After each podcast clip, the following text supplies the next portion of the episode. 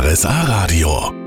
Land und Leute mit Tanja Gorges. Servus zusammen. Heute sind wir in Lindau unterwegs. Hier ist ja schon volle Weihnachtsstimmung angesagt.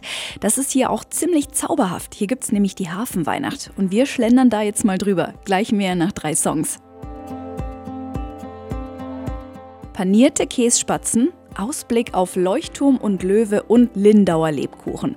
Also das gibt's wirklich nur bei der Lindauer Hafenweihnacht.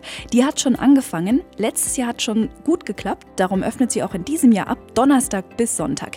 Jedes Wochenende. Hat den Vorteil, dass Sie mal so ganz entspannt schlendern und einfach mal gucken können. Findet auch Arnold Weiner vom Kulturamt. Das ist ja unser Wunsch, dass vielleicht gerade wer es ein bisschen ruhiger haben will, am Donnerstag, Freitag kommt. Da haben wir noch auch ein tolles Programm, auch ein tolles Bühnenprogramm Programm. Die Händler sind alle da und man hat eben noch etwas mehr Ruhe und es äh, ist der richtige Tag auch für Einheimische und Gäste. Bisschen familiärer.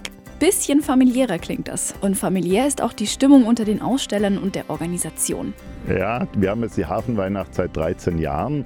Die Händler kennen sich, wir kennen die Händler seit 13 Jahren und wir haben mit allen, kann man wirklich sagen, mit allen ein sehr, sehr gutes und, wie Sie sagen, fast familiäres Verhältnis. Die Hafenweihnacht ist eben was Besonderes für die Aussteller. Manche kommen auf ungewöhnlichen Wegen dahin, so wie Manuela Vogt. Ihre Familie betreibt das Karussell und ihre Geschichte gibt's in 30 Minuten. Dieser Duft nach gebrannten Mandeln. Mmh. Oh, lecker. Darf auch auf der Hafenweihnacht in Lindau nicht fehlen. Die gibt es zum Beispiel nämlich dann auch bei Manuela Vogt. Außerdem das bunte Kinderkarussell. Bevor Manuela Vogt aber Ausstellerin wurde, hat sie ganz was anderes gemacht. Ich habe mit dieser Sache gar nichts zu tun gehabt. Ich habe äh, die Beamtenlaufbahn im mittleren Dienst eingeschlagen und habe dann meinen zukünftigen Mann kennengelernt. Und ja, dann hat sich das so entwickelt. Und dann hat man einfach gesagt, ja, man versucht es jetzt ähm, miteinander und so hat sich das entwickelt und ja, passt alles, ist wunderschön. Die Entscheidung, die Beamtenlaufbahn an den Nagel zu hängen, ist aber jetzt schon 20 Jahre her.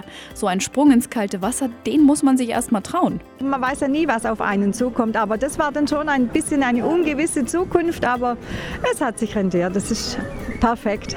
Also ich möchte nicht mehr zurückgehen. Also sie wirkt auch richtig zufrieden mit ihrer Entscheidung. Die entscheidende Stelle war, als ich das erste Mal eine Oper dort gesehen habe. Die Verbindung mit den Marionetten, der Musik und den Bewegungen, die war für mich magisch. Sagt Bernhard Leismüller. Für ihn war damals klar, er wird Puppenspieler. Und damit war die Marionettenoper fast schon geboren. In Lindau ist sie seit fast 20 Jahren und Bernhard Leismüller ist mit Leidenschaft dabei. Wenn man ein Theatermensch ist, und das sind wir hier alle in, in Lindau in der Marionettenoper, dann geht es uns vor allem um den Spieltrieb, um das Spielen und äh, wir können mit den Marionetten bei den Opern einfach wesentlich mehr zeigen, was die Bewegungen angeht, die Choreografien angeht, als jetzt zum Beispiel bei einem Sprechstück oder einem Märchen für Kinder. Deshalb habe ich mich auch für die Oper entschieden. Ich wollte das Marionettenspiel den Erwachsenen wieder näher bringen. Das gelingt anscheinend. Auch bei den Erwachsenen wird die Fantasie geweckt und plötzlich erwachen die Puppen zum Leben. Je nachdem, wie sich der Zuschauer darauf noch einlässt, umso mehr bewegt sich bei den Figuren. Also manche denken bei uns auch, die Augen bewegen sich, die Münder gehen auf und zu. Das ist aber alles eine Illusion.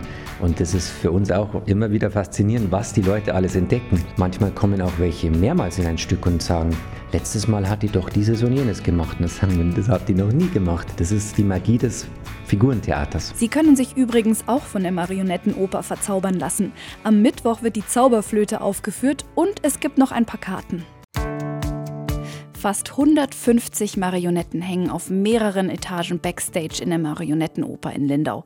Die Bühne hat Bernhard Leismüller, der Gründer und Leiter der Marionettenoper, liebevoll selbst gebaut. Auch die Puppen pflegt er. Und da erwartet uns Zuschauer eine besondere Premiere. Das Ensemble probt nämlich ein neues Stück. Das wird unser erstes Schauspiel sein, also keine Oper, keine Operette und auch kein Ballett. Wir werden die Geschichte vom Brandner Kasper spielen der Brandner Kasper, der sich um den Tod drückt, indem er den Borndelgrammer, also den Tod, mit Kirschgeist unter den Tisch trinkt. Das Stück mit Marionetten auf die Bühne gebracht. Das ist schon außergewöhnlich. Aber für die Marionettenoper, besonders für Bernhard Leismüller, noch mehr. Wir freuen uns ganz besonders auf diese Produktion, denn das ist eine Leihgabe aus dem Marionettentheater der Stadt Bad Tölz. Die ist schon 60 Jahre alt. Ich habe die ganz vorsichtig restauriert die Figuren überarbeitet, das Bühnenbild. Ich bin mit diesen Figuren aufgewachsen. Damit habe ich meine Jugend verbracht. Aus emotionaler Sicht äh, natürlich was ganz Besonderes, jetzt wieder mit diesen Figuren spielen zu dürfen. Bernhard Leismüller kommt nämlich aus Bad Tölz und hat dort das Puppenspielen gelernt.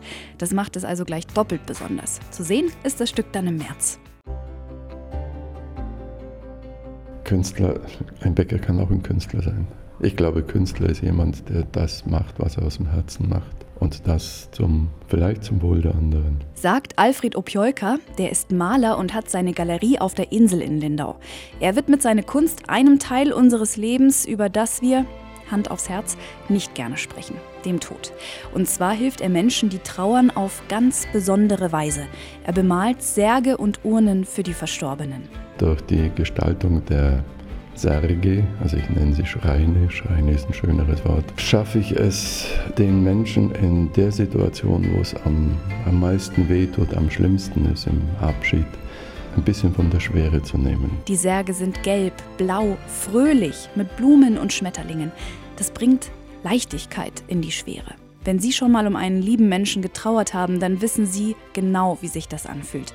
Da liegen die Gefühle einfach offen rum für Alfred Opjolka immer wieder bewegend. Ich glaube, das ist wirklich eines der größten Geschenke, die ich dadurch durch meine Arbeit erhalten habe. Ich lerne Menschen kennen auf eine Art und Weise, wie man, glaube ich, sonst nicht an Menschen hinkommt. Es sind so schöne, so bewegende und freudvolle Erlebnisse, auch mit sehr viel Lachen. Also es hat nicht immer mit Trauer zu tun. Wenn wir trauern, durchleben wir eben eine ganze Bandbreite an Gefühlen und dann ist es doch sehr schön, wenn es jemanden gibt, der uns ein bisschen mit Farbe und Leichtigkeit wie ein kleines Pflaster gibt und somit den Schmerz vielleicht ein bisschen lindert.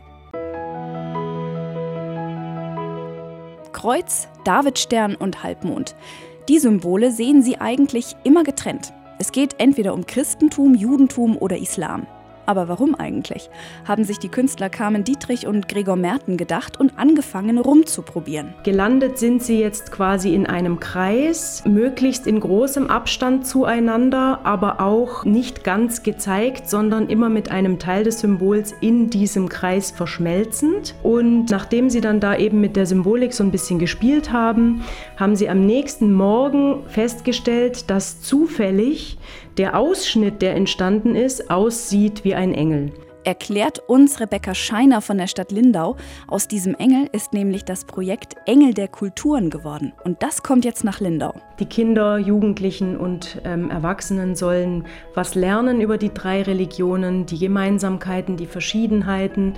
Aber im Kern des Ganzen geht es eigentlich einfach um die Schlagworte Miteinander, Frieden und Respekt. Dafür braucht es Austausch. Vereinzelt gibt es das schon in Lindau. Die Moschee lädt ganz oft ein. So, wenn sie den Ramadan brechen, machen sie immer ein Fest, da ist immer die ganze Bürgerschaft eingeladen. Es finden solche Dinge schon statt, aber diesen Dialog eben auszubauen und zu sagen, wo kann man denn noch einfach mehr gemeinsame Dinge tun oder veranstalten oder noch mehr Austausch pflegen. Ich finde es eben gerade wichtig, dass man das bei den ganz jungen Menschen anfängt, damit gar nicht erst diese ganze Angst vor Fremdheit auftaucht. Je mehr man einfach weiß über die anderen, umso mehr kann man auch merken, dass wir alle eigentlich gleich sind. Und darum geht es, denke ich, in der Hauptsache. Also ganz aktuell, was da gerade in Lindau so anläuft. Engel der Kulturen heißt es, ist ein Projekt von zwei Künstlern und hat schon viele Stationen in anderen Städten gehabt, vor allem in Schulen in Europa.